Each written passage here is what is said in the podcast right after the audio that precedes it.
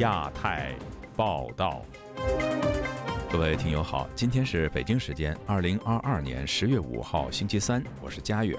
这次亚太报道的主要内容包括：各方揣测中共二十大常委名单，习近平还要连任多久最受瞩目。本台习近平这十年系列报道第二集，带您了解中国公民社会从觉醒走向肃杀的变化。二十大后，北京马拉松赛将复办。中国防疫要松绑了吗？中国要求驻香港的外国使团交出房产平面图，引发监控忧虑。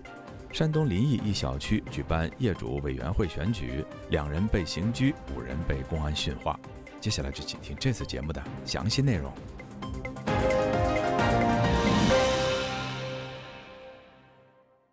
海内外最近流传着多个中共新一届政治局常委成员的版本。总部在美国的亚洲协会发布报告，预测二十大常委人选的五种可能，其中最受关注的是中共总书记习近平会否再连任一届，还是两届，甚至终身连任。详情，请听记者古婷的报道。二十大定于十月十六日在北京召开，总部在美国纽约的亚洲协会近期发布报告，预测中国二十大常委人选的五种可能。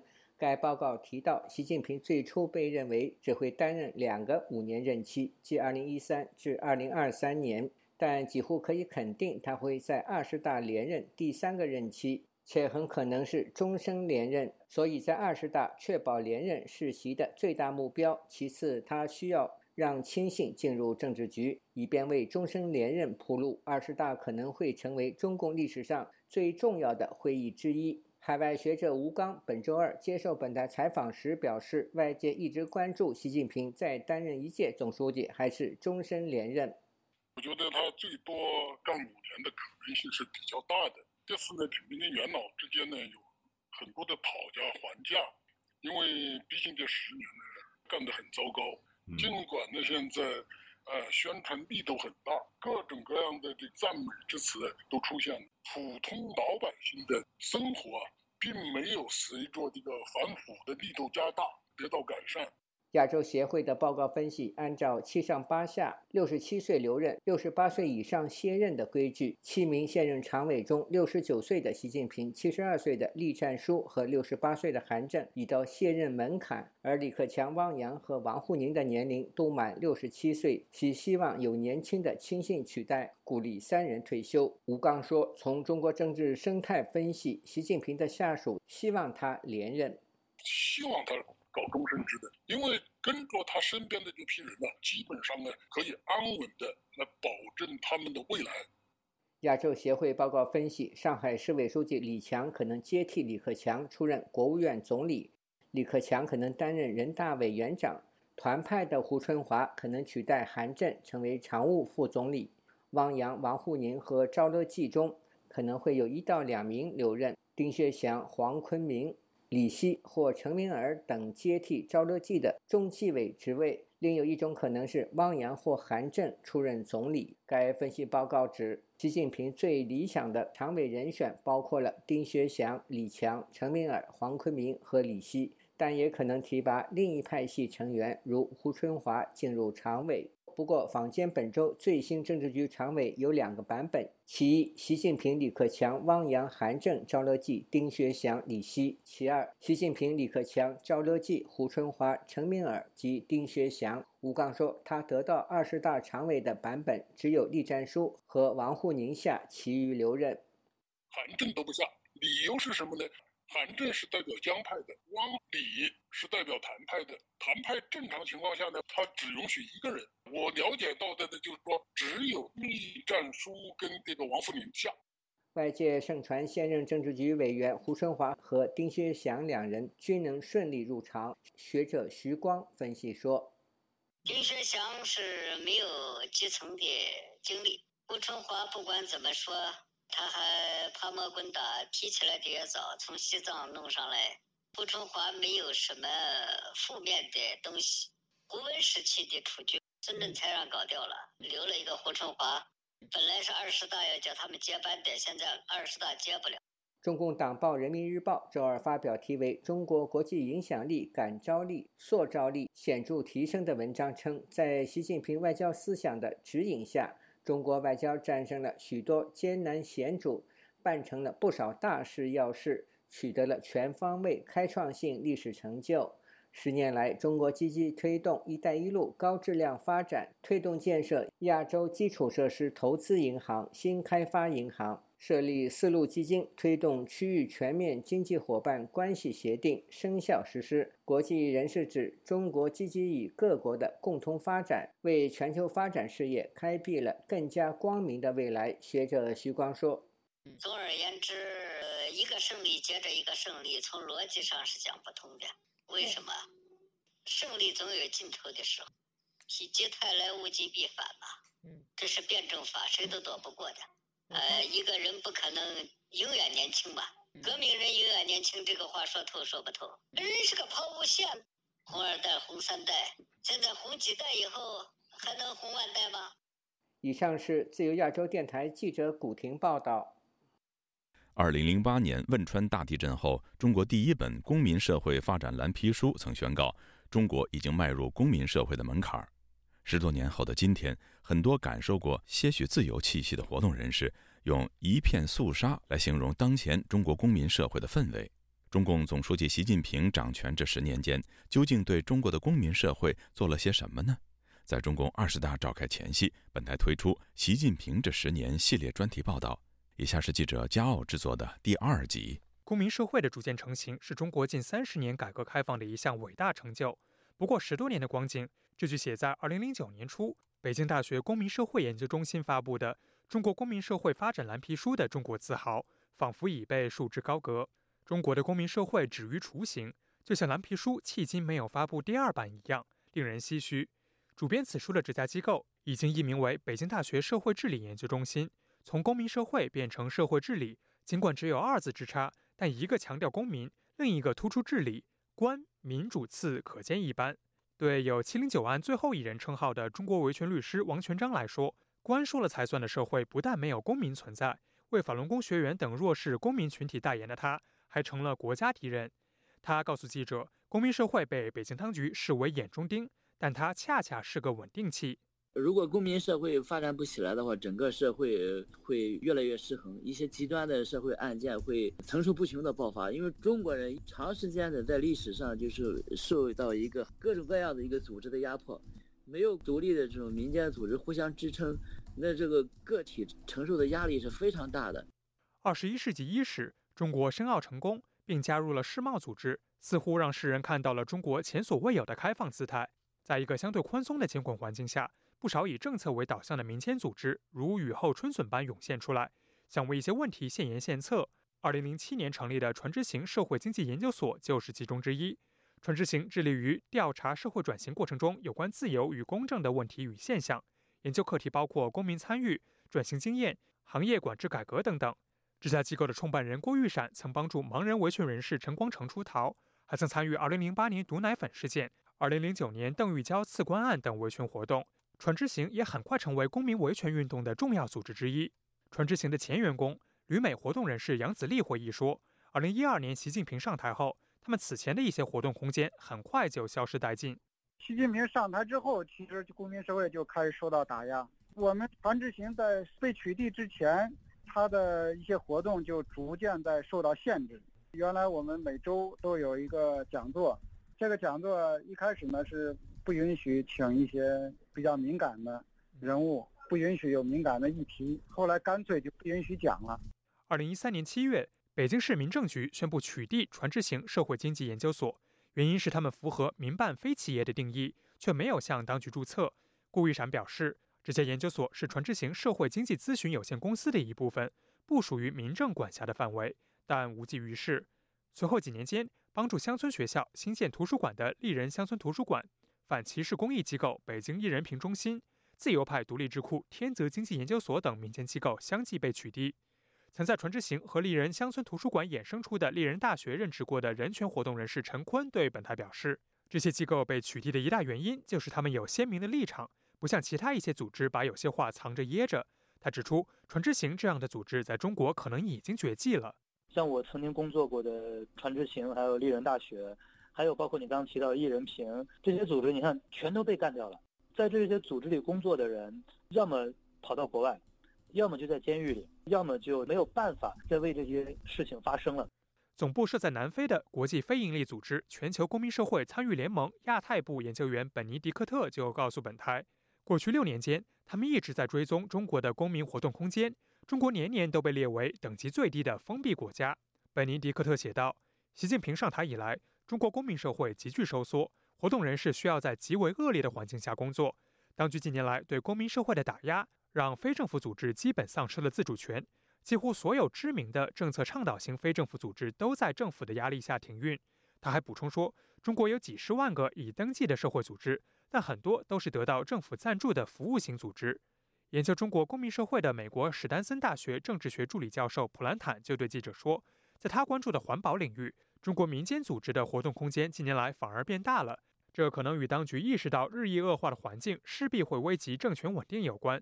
Even within that community of activists, NGOs，对于环保领域的活动人士和非政府组织来说，无论是在地方区域还是全国范围内来讲。他们仍然能在相对独立的环境下做些事，特别是在环境公益诉讼、提升政府在环境污染和信息透明度、通过官方智库与国家行为者合作等方面。Information, even working with state actors through government think tanks or other venues. 但普兰坦强调，中国领导人对公民社会的反感是有迹可循的。他举例二零一三年，中共中央曾印发通报意识形态领域情况的九号文件，提出了七步讲。其中就包括公民社会，宣称公民社会就是要制造政权和群众之间的对立，最终形成政治对抗力量。国际非政府组织人权观察中国部高级研究员王松莲表示，北京当局近年来对公民社会的围剿，大幅削弱了社会的凝聚力。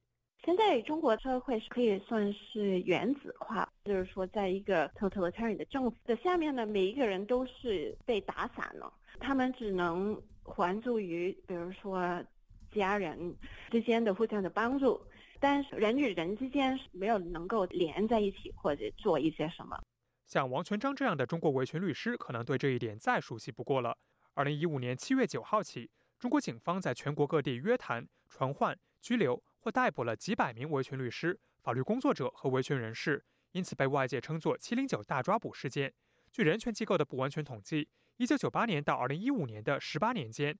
有二十九名中国律师因代理人权案件被剥夺职业权，但在二零一六年到二零二一年的短短六年间，有至少四十二名律师因此被剥夺职业权。王群章表示，七零九事件彻底改变了维权律师群体的命运。七零九的大抓捕，也就是官方对公民维权、对人权律师打压的又一个小高峰。在那之后，民间社会还有律师他们的活动进一步受到很大的一个限制和压缩。同为七零九案当事人的广州维权律师隋木清，在二零一八年也被吊销了律师执照。他近日在接受本台采访时说：“过去十年间，中国社会的自由空间被全面压缩。我觉得很明显，非常恶劣了。不仅仅是律师和维权人士，包括知识分子，包括体制内的人士，都有一种寒蝉效应。”二零二零年初，新冠疫情在中国各地爆发。经历了二零零三年非典疫情后，不少中国人对于传染性疾病有莫名的恐惧。新一轮疫情来袭后，人们在官方消息极为匮乏的情况下，希望避开网络审查，接触到更为客观的信息。在2018年建立的、用于备份在中国社媒平台上被删文章的“端点星”计划再次派上了用场。起初，这个在开源代码平台 GitHub 上搭建的网站，收录了中国米兔运动、北京驱逐低端人口等事件的文章。自2020年1月中旬起，端点星备份了上百篇与疫情有关的文章，却在三个月后戛然而止。当局逮捕了端点星网站的志愿者陈梅和蔡伟，并在去年以寻衅滋事罪判处他们有期徒刑一年三个月。上文提到的活动人士陈坤就是陈梅的哥哥。陈坤说：“我感觉从我的角度看到的很多是政府对社会变本加厉的加强控制，因为又借着疫情的名义，他这种控制，很多人还支持这种控制。”疫情爆发至今，中国一直坚持的动态清零政策仍在影响民众的日常生活，也严重拖累了在疫情前就开始放缓的经济增长。官方数据显示，经济总量多年来位居全国之首的上海，今年上半年的生产总值不及两万亿元人民币。较去年同期下降百分之五点七。毫无疑问，这与上海封城长达两个多月有关。本台当时报道，上海严苛的风控措施造成了大量次生灾害，包括生活物资严重匮乏、基础病患者无法及时就诊、儿童感染者与家长被强行分开等等。对于很多人来说，一座两千五百万人的国际大都市出现如此重大的人道灾难，让他们难以置信。在上海封城之初，就在社媒上发布公民请命书，呼吁政府暂停清零政策的浦东新区居民纪孝龙就是其中之一。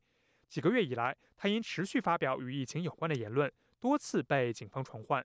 纪晓龙告诉记者，不少上海人在封城期间意识到他们的切身利益受到了伤害，并做出有针对性的抗争。这些人为当地公民社会奠定了良好的基础。他指出，在一个专制国家，公民社会必定处在风口浪尖。公民社会也就是需要不断的有人去冲塔，不断的有人向专政进攻，让他们不得不放下身段，跟民众妥协，公民社会才有成长的空间。八月初，得到当局大力支持的中国民间组织国际交流促进会主办了国际民间社会共同落实全球发展倡议交流大会，邀请了非政府组织、智库、企业等四百多名代表与会。中联部部长刘建超当时表示，中国愿与国际社会一道，为落实全球发展倡议汇聚民间力量，推动构建全球发展命运共同体。但在一个连公民社会这几个字都不能讲的国家，在一个公民逐渐失去彼此联系的社会，这样的民间力量可在民间，而谁又愿与中国共命运呢？自由亚洲电台记者骄傲华盛顿报道。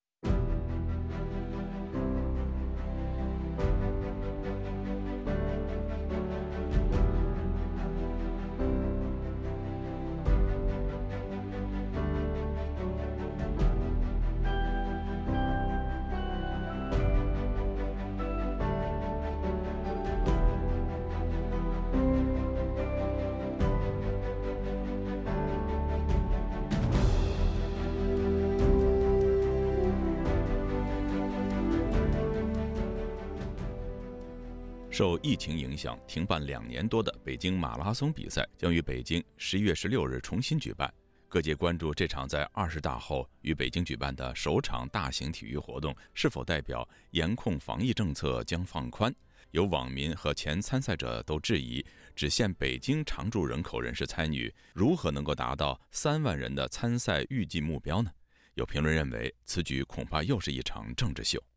请听记者陈子飞的报道。北京马拉松赛事官网宣布，在十一月六日复办受疫情影响而停办的北京马拉松，这次是冬奥会之后北京首场举行的大型体育比赛，也是二十大之后北京主办的首场大型活动。比赛的主办单位是中国田径协会和北京市体育局。中央电视台等多家官媒都有报道比赛复办消息。二零二二年北京马拉松将于十一月六号举行，起点为天安门广场，终点为奥林匹克公园景观大道。根据通知，本届北京马拉松参赛规模三万人，只设马拉松项目。今年的比赛取消了以往有的半程、十公里和迷你马拉松等项目，参赛者也只限在北京的常住人口，没有像以前有安排国际选手参加。中国其他省份的专业选手也是以特邀运动员的身份参加。同时，主办单位提出多项的防疫要求。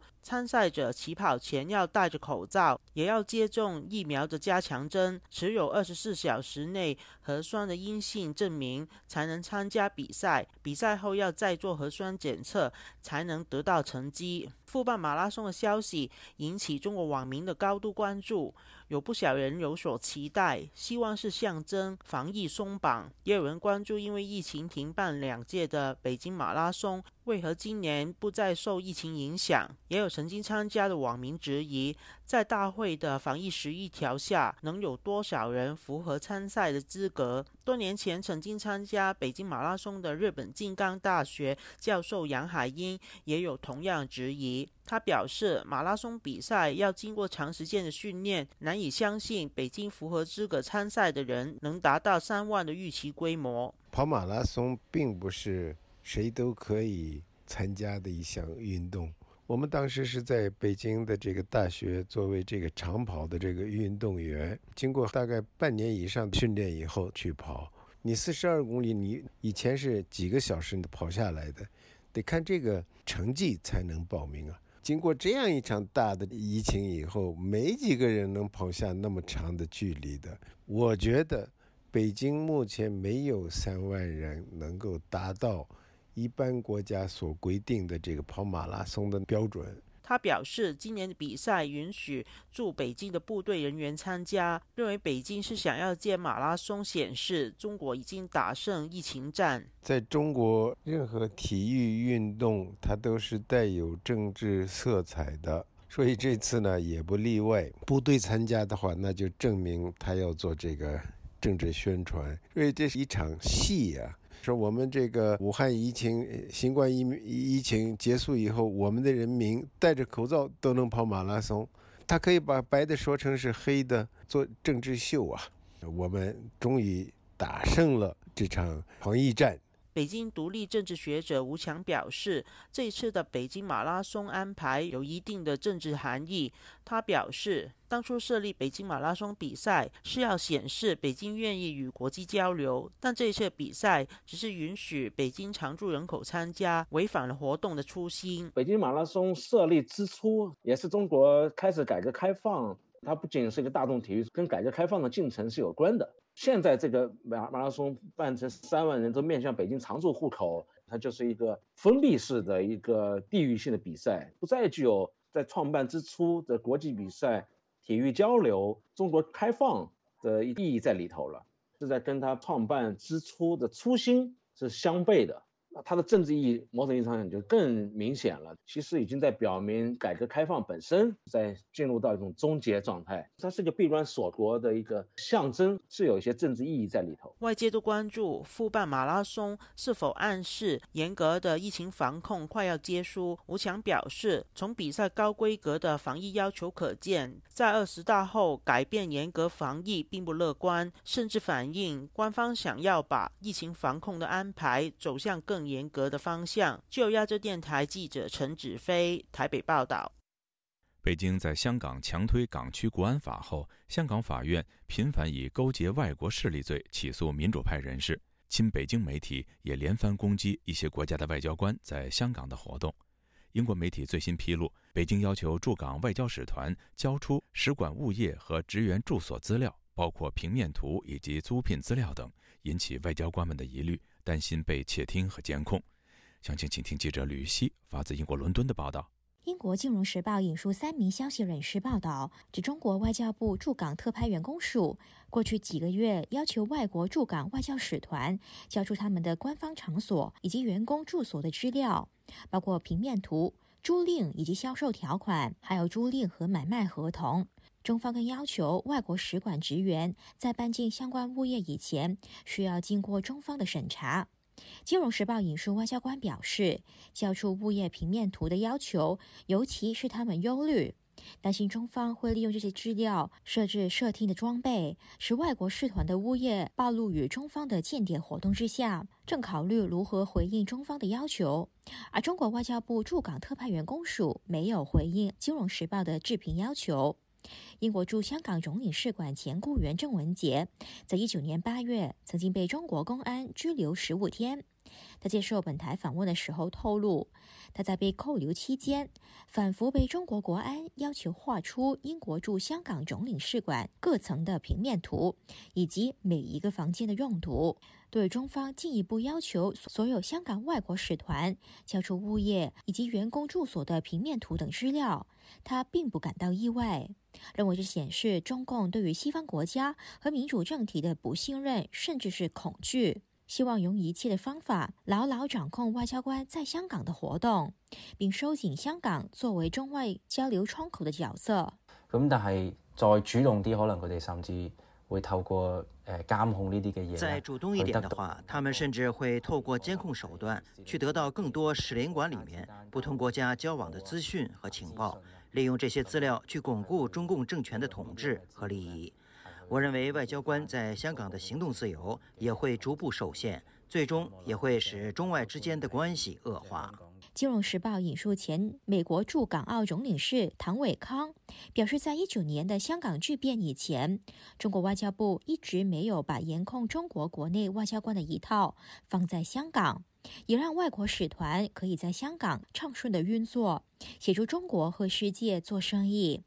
而这种心态在当下似乎已经改变，转为不欢迎外国使团。前香港浸会大学政治及国际关系助理教授黄伟国接受本台访问，他表示，中方把对待外国驻华外交官的做法搬到了香港，让外界质疑香港的一国两制原则是否已经不复存在，沦为和其他中国城市一样。他认为，中方要求外国使团交出资料是充满敌意。和不友善的做法，如果外国使团的物业被窃听，将会增加使馆职员的风险，特别是使馆的香港雇员。我諗外国使馆或者甚至系外国使馆，甚至是职员居住的地方，已不再是安全的地方。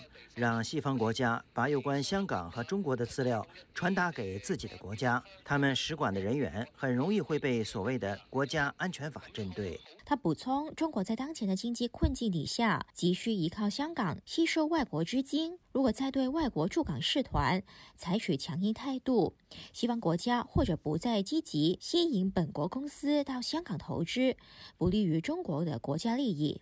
根据香港基本法，香港的外交事务属于中国管辖，但是中方过去一直没有主动干涉。不过，自从一九年香港反送中运动爆发，中国官方把矛头指向美国等西方国家，指控有外国势力策划示威，并在二零年的夏天击退港区国安法，以勾结外国势力起诉香港民主派人士。亲北京媒体也以此抹黑外国外交官在香港的活动。在港区国安法实施一个月以后，由香港中联办控制的《大公报》和《文汇报》曾经跟踪美国驻港总领事史默克，并以勾结外国势力形容他和香港民主派人士梁家杰和杨岳桥的会面。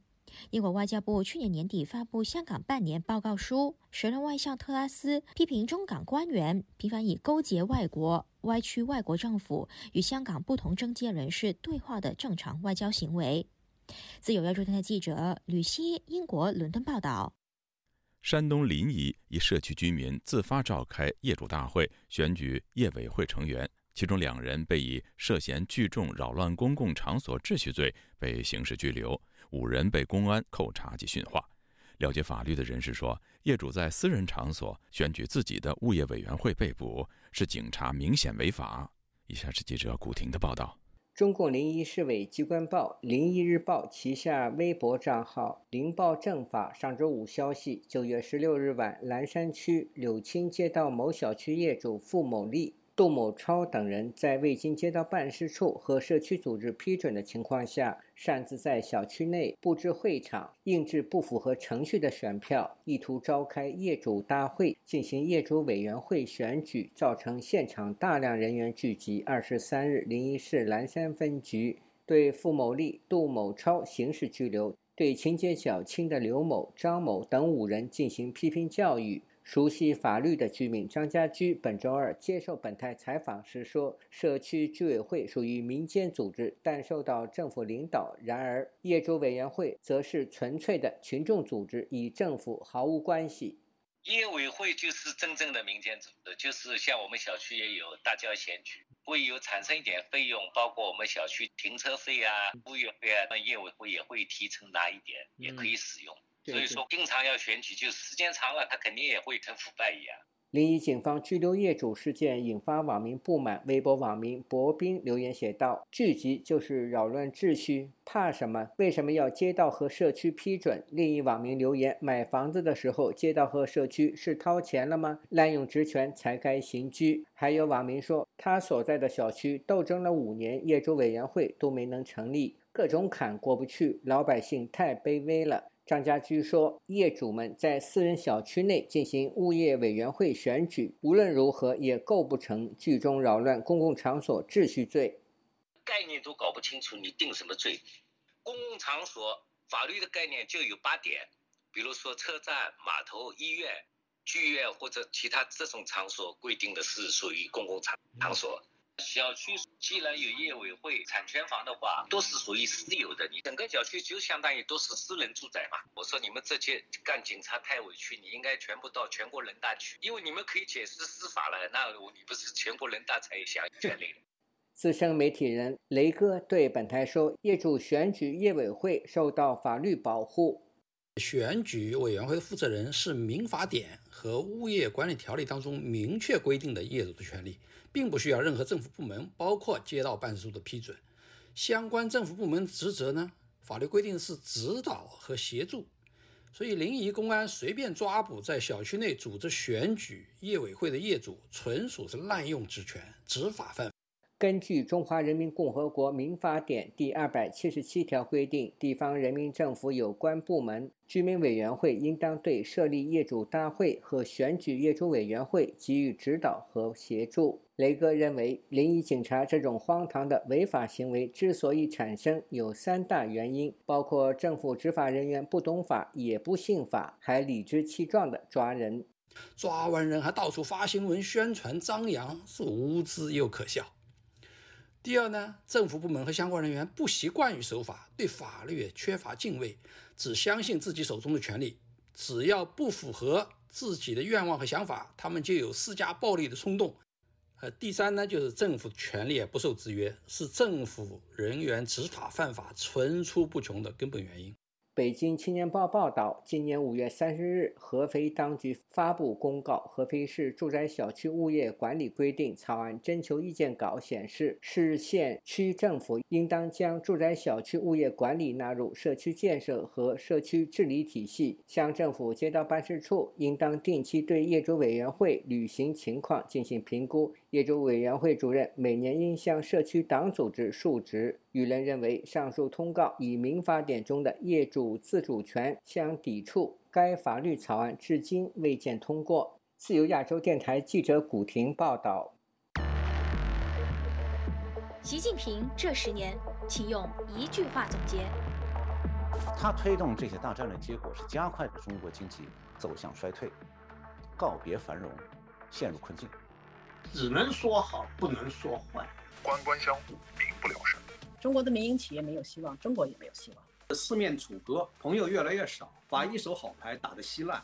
市场经济全面倒退，越来越成为一个这种经济的一个孤岛。皇权化、黑箱操作造成了经济失败、教育恶化的必然结果。我会认为，其实中国在这几年的一个外交有一点弄巧成拙的状况。当下中国的环境呢？毫无疑问，已经变得非常糟糕了。我认为，中国的公民社会已经死掉了。我们生在这个多灾多难的国家，多半来自于人祸，来自于专制和独裁。中共二十大前夕，自由亚洲电台将推出《习近平这十年》八集特别节目，敬请关注。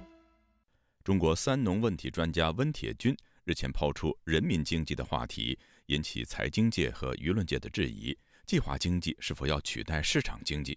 但在百度上，多篇批评温铁军的文章都已经被下架。有分析指，改革开放不可能走回头路，中国不可能闭关锁国与全球化脱钩。以下是本台记者黄春梅发自台北的报道。温铁军日前在接受媒体采访时，对人民经济下了这样的定义：所以我们把维护主权、自主发展、具有爱国主义性质的经济体，都叫做。人民经济。温铁军指出，自主性和国家经济主权的形成维护高度相关。如果这个经济体不是中国自主，而是外国介入形成，那它当然要形成它的收益服务在海外的利益集团。相对于全球化，温铁军认为在地性已经变成一种国际性的潮流。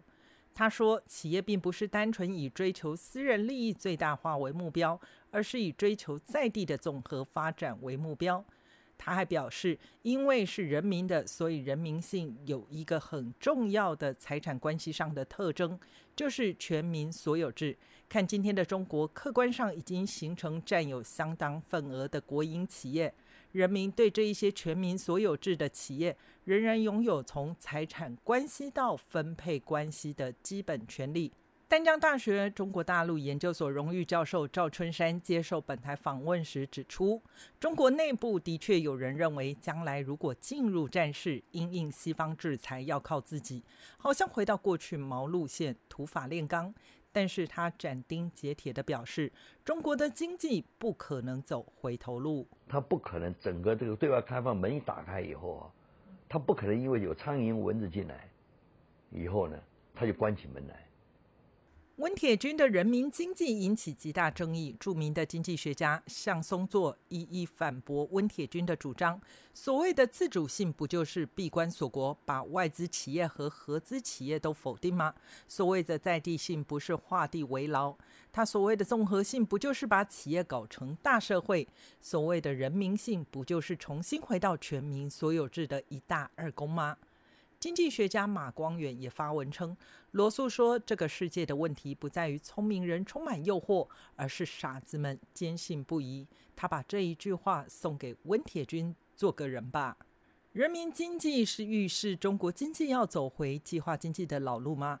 人在美国的资深媒体人王健告诉本台。中国领导人习近平就是在走回头路，只不过很多人以为回头路是搞计划经济，并非如此。因为计划经济已经证明行不通，中国才搞改革开放。不是取消地市场经济，它是强化国有经济，做大做强国企，做大做强国企，实际上就是反改革。王健说明，中国的国有企业就是权力经济，掌握权力者支持特定企业，其他经济如何发展？他点出，中国经济遇到最根本的麻烦是私营经济受国有企业压制发展，造成需求不振。温铁军的人民经济同时也受到舆论的抨击，在网络搜寻发现有多篇批判温铁军的文章，也都已经不见踪影。金融学者司令做这样的解读：官方为什么要打压呢？很明显就是在维护温铁军的这个说法，向外界说啊，释放一个信号，我要继续向左转啊，那么可能内循环以后要干占更大比重。司令分析，中国经济向左转，从中共十八大之后已经被贴上“习近平”三个字标签。如果出现大变化，也就是否定习近平个人执政的理念。也因此，司令预测，所谓习近平经济思想特色，就是往计划经济逐步靠拢。随着今年二十大召开，将进一步稳固。自由亚洲电台记者黄春梅台北报道。中共二十大召开在即。外界猜测，总书记习近平极有可能会继续连任。有一种声音指出，中共党内干部对习近平有诸多不满，加上中国国内经济以及社会问题日益恶化，因此估计习近平的第三任权力不会太稳。不过，有另一派学者认为，习近平的第三任强人统治将更加强势。究竟习近平的第三任期将如何展开，又将如何影响国际形势呢？请听本台记者唐媛媛的报道。就等十月十六日，习近平会以什么样的方式向世界展示他还紧握权杖，也就是他的第三个任期。这成了美国智库布鲁金斯学会周二举办研讨会上的主题。习近平的第三任会不会更加往强人统治之路迈进？布鲁金斯学会约翰桑顿中国中心主任李晨对此用了三点论证，肯定习近平的第三任将更收紧权力。李晨表示。First is no major leak. 首先，目前没有重大消息被泄露，大家都不知道谁会成为中共中央政治局常委会委员和中央政治局委员。李晨说：“这是非常罕见的现象，这显示了共产党内部的统一与纪律，同时也显示了中共内部没有可以挑战习近平权威的人。”第二，李晨说道：“Number two issue。”在习近平的前两个任期，尤其是第一任，习近平透过和政治伙伴合作治理国家；但是第三任，习近平会和他的党羽一起治理国家。李晨指出，如今习近平不再需要依靠政治伙伴认可，权力自然变得更集中。第三，李晨认为，习近平在中国国内受到民意广大支持，因为他任内帮助八亿中国人口脱离贫穷，并且提出共同富裕相关措施。同时，习近平推动绿化措施，改善中国城市的环境污染。再加上他展开中国军事改革，将解放军中食古不化的将领换下，最后习近平透过打贪反腐拯救了中国共产党。综合上述三点，李晨认为习近平有政治筹码，具更集权的本钱。对照当前中国人民因烂尾楼问题饱受苦难无人负责，因清零风控苦不堪言，以及中国经济衰退使大量年轻人毕业即失业的社会现况，远在华盛顿。的里程，尤其在他的第三点论述中，并没有把这些问题对习近平未来五年的权力地位可能构成的挑战相连接。这位文革时期在上海出生成长的华裔学者，瞭望中共二十大后的中国政局，他甚至预估习近平很可能会做到第四任。不过，具体仍要看其第三任的施政表现。对于中国在明年两会所选派的新国务院总理人选，李晨则认为有四位潜在候选人：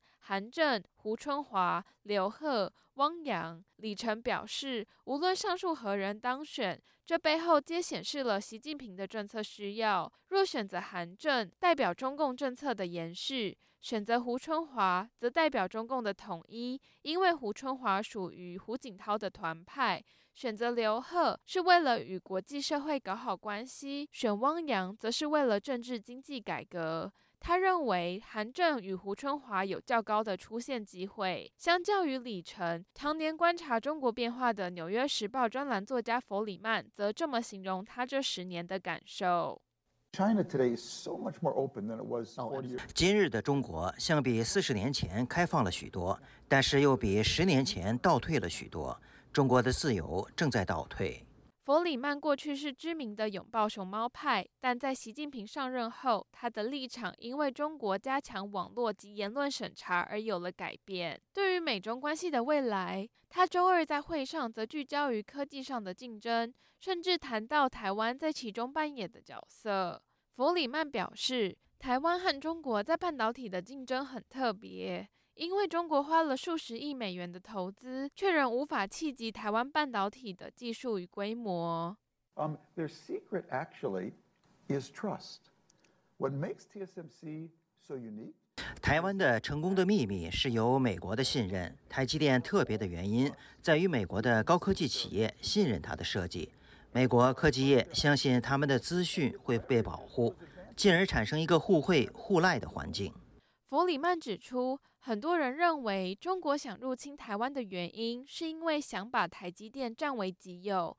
但当中国拿下台积电的那刹那，台积电的价值便会归零。李晨则为中国半导体科技业发声，他说：“这是因为中美两国间的不信任与对彼此的恐惧，使得美中关系恶化。”但他说，随着中美两国经济脱钩，中国的半导体科技必能很快地赶上台湾。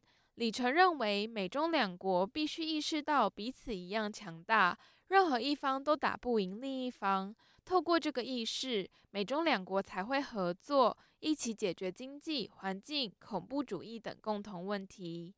二十大之后，美中关系会如李晨所愿般不争输赢，多谈合作吗？弗里曼感受到的中国自由在倒退，又会给美中关系未来的路带来多少磕磕绊绊？自由亚洲电台记者唐媛媛华盛顿报道。近年来，中国当局对互联网和社交媒体的管控不断收紧。有维权律师近日呼吁海外华人通过推特以承包的方式。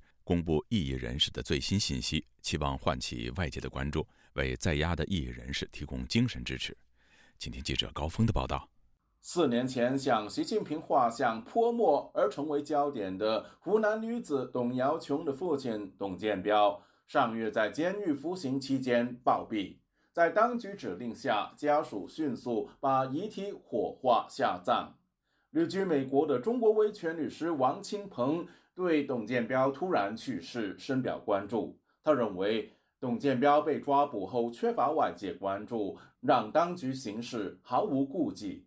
他是二十三号被惨死的，然后，然后德国的一个推友感觉董建彪被外界遗忘了，然后现在被中共报复了。之前的时候，国内微信还不像这么严格，可能还有人会发一些这些政治犯。后来微信现在各种平台都发不了东西了，然后这些政治犯慢慢就会被遗忘了。现在可能就是 Twitter 上的华人比较多，所以我就想着看看能不能在 Twitter 上呼吁一下每个人，就是主推一个政治犯啊，起码这个政治犯过过大家的眼睛，不要被外界遗忘。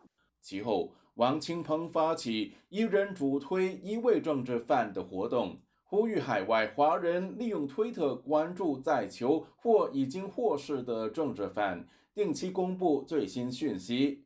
我每周就要把他的动态资料或者是消息，然后至少每周发一次。这个人归我负责，我每周推他，不会忘记，是归他认领了。所有这个政治犯的材料，他要深度的去挖掘。Twitter 呢，它是一个只有一百四十字的一个小短文嘛，所以要把他这个材料编辑成一百四十字的短文，然后每一周就发一次，相当于就是承包到户一样。其实 Twitter 的这个群体是很庞大的。如果我们的目标是呃 一个星期能有一位的话，我们这一年持续下来就有五十位推友。然后的这五十位推友，每人主推一个政治犯，这起码五十个人，我们是都能看着的。王清鹏的号召反应超出预期，在一个多星期内已获得三十多人响应。王清鹏说。这种崭新的形式属于责任制，与以往常见的联署声援截然不同。不像联署，联署完就不再管了。然后我们主推的这个就是一直会跟进这个案子。呃，联署的话，对于这些签名的人，他是不负责这个案子的进展的。我们现在是一人主推一个政治犯，就是这个政治犯归这个推友主推。我们现在也建了一个就是专群嘛，他主推的案子别人转发，别人主推的案子他也去转发。曾因发动厕所革命被判刑，近期又因反对过度防疫封城措施而被当局逮捕的上海维权人士纪晓龙，是王清鹏第一位主推的对象。他今年二月份出狱以后，我到上海封城这段时间，经常被抓，前几次都出来了嘛。这次被抓以后，很不幸就是呃这次没有呼吁出来嘛，所以我就发起了一个。就是海外推有举牌声援纪晓龙的活动，通过声援，然后纪晓龙就是虽没有出来，但是能正常的会见律师了。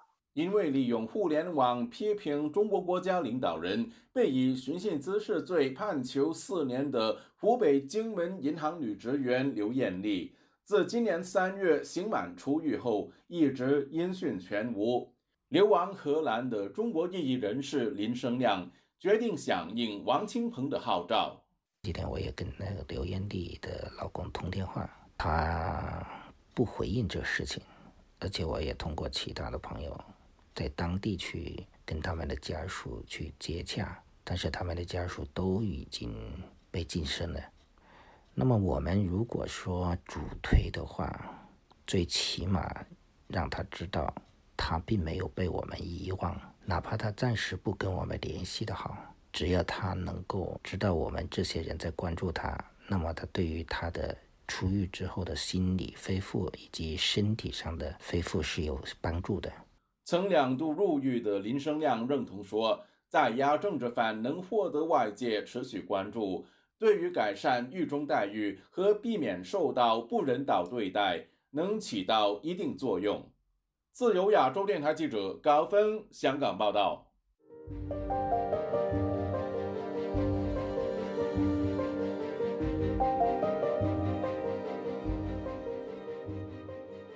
今年的十一月二十六号，台湾将举行基层选举，但是候选人的学位论文是否抄袭、学历是否真实，却成为各党交战的核心战场。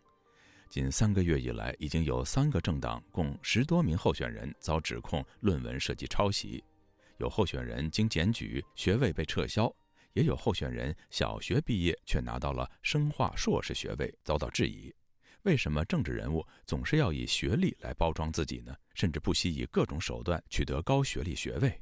台湾社会是否仍深陷唯有读书高的传统思维中呢？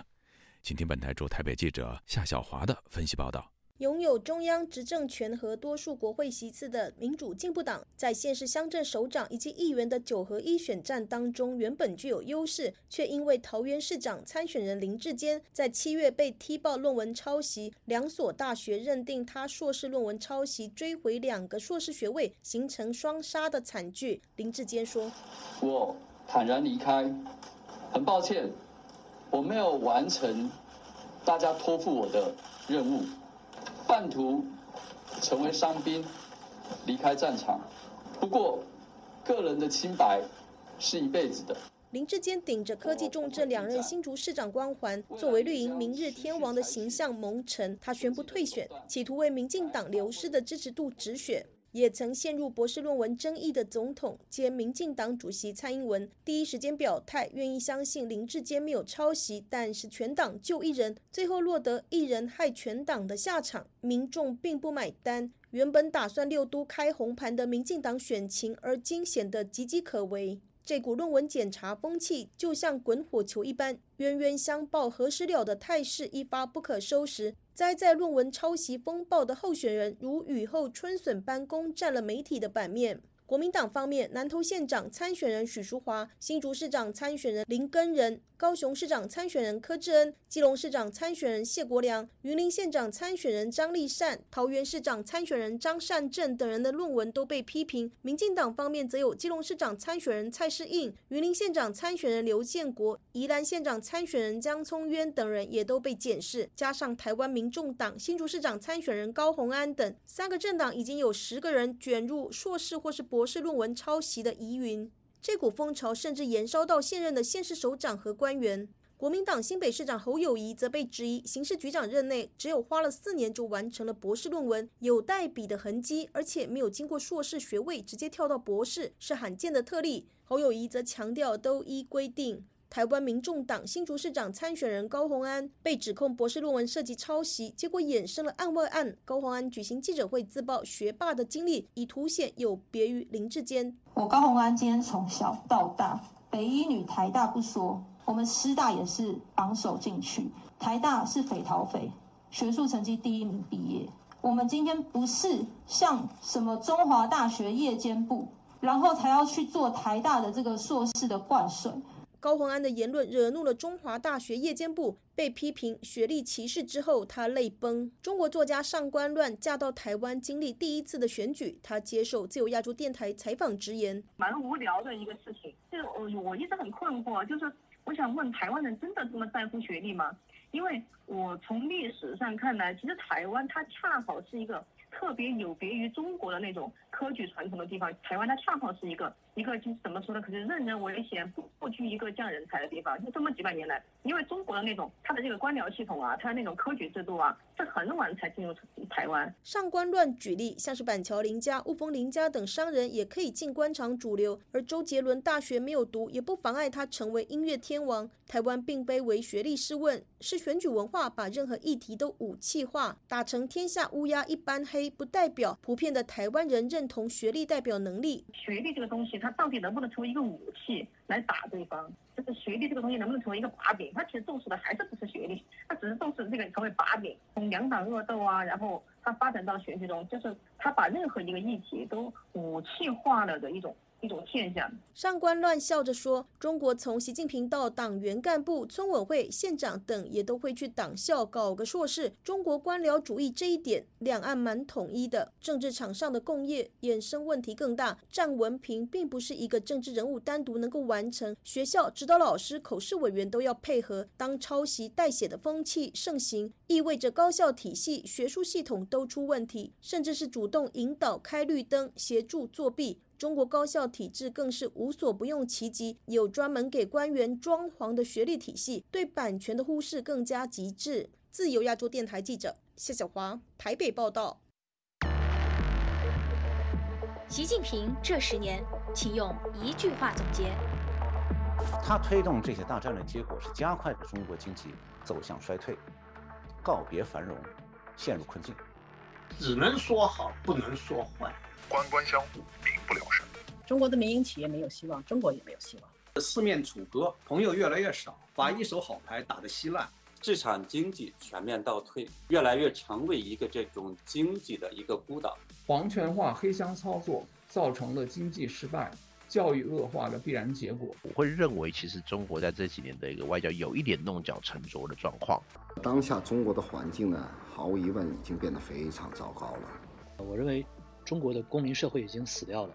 我们生在这个多灾多难的国家，多半来自于人祸，来自于专制和独裁。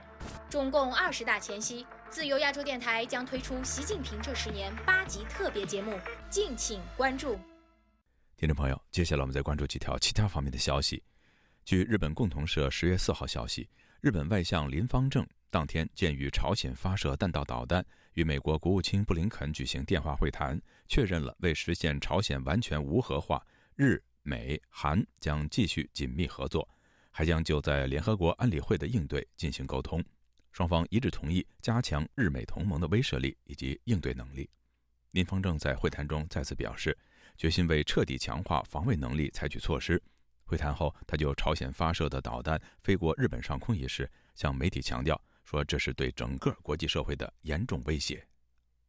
据美国《华尔街日报》四号报道，中国经济增长放缓、特朗普时期的一项贸易协议，以及欧洲对天然气的急切渴求，正让一些中国能源企业得到意外之财。所有这些因素形成不同寻常的合力，为欧洲储备过冬天然气带来帮助。随着需求下降，就购买美国液化天然气签署了长期合同的中国公司正在出售多余的天然气，每批货物赚取数亿美元，买家包括欧洲、日本和韩国。在经历了长达五十二天的封控后，海南三亚解封还没有到一个星期，就再次出现疫情，当局紧急收紧防疫政策，并于四号开展全员核酸筛查。当地政府要求，在结果还没有出来之前，游客尽量避免外出活动。还表示，对没有在指定时间进行核酸采样的人员将赋予黄码。此外，新疆自治区当局四号晚间表示，当前疫情是新疆历史上防控难度最大的重大突发公共卫生事件。为了防止疫情外溢，已经暂停全疆离疆客运列车。美国中央情报局局长伯恩斯近日表示，由于习近平指示解放军在2027年前为犯台做好准备，接下来几年两岸可能发生冲突的风险将逐渐提升。听众朋友，这次的亚太报道播送完了，谢谢收听，再会。